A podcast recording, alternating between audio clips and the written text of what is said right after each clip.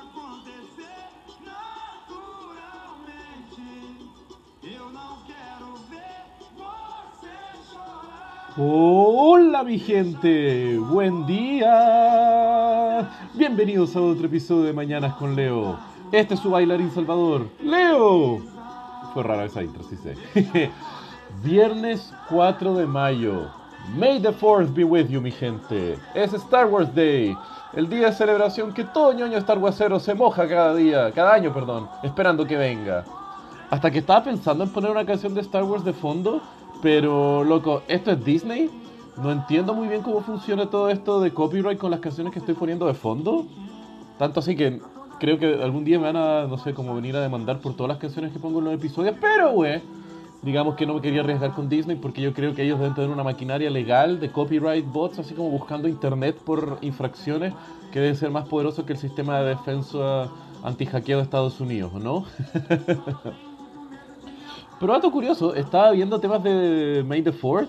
Loco, es muy interesante esto. Mira, el primer uso como público de la expresión May the 4th, jugando con este juego de palabras de May the 4th be with you y May the 4th be with you por cómo se pronuncia cuarto y quad y force en inglés, fue en 1979.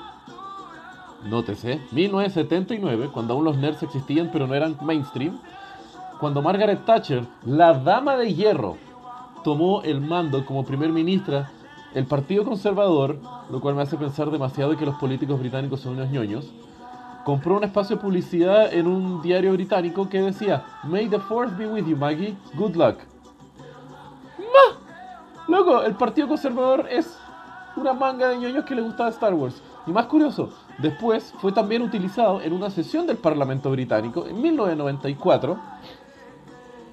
Qué divertido está esto de aquí haciendo una doble referencia a, al programa Star Wars de la película, porque dijeron, ah, May the Fourth sería una frase súper común para referirse a esto, pero el esto que se referían no era la película Star Wars, sino que además era un apodo de la Iniciativa de Defensa Estratégica, que fue un programa desarrollado en el gobierno de Ronald Reagan, que consistía en, nunca fue concretado por si acaso, así que cálmense, pero consistía de meter misiles nucleares o sistemas de defensa eh, en un satélite, llevar ese satélite al espacio y de que tuviera como una pequeña estación espacial Estados Unidos que pudiera disparar misiles desde el espacio para proteger a Estados Unidos de ataques de misiles balísticos de la Unión Soviética. Y a eso como que el apodo era Star Wars. ¡Loco! ¡Qué locura! May the Fourth. Espero que tengan un muy buen día.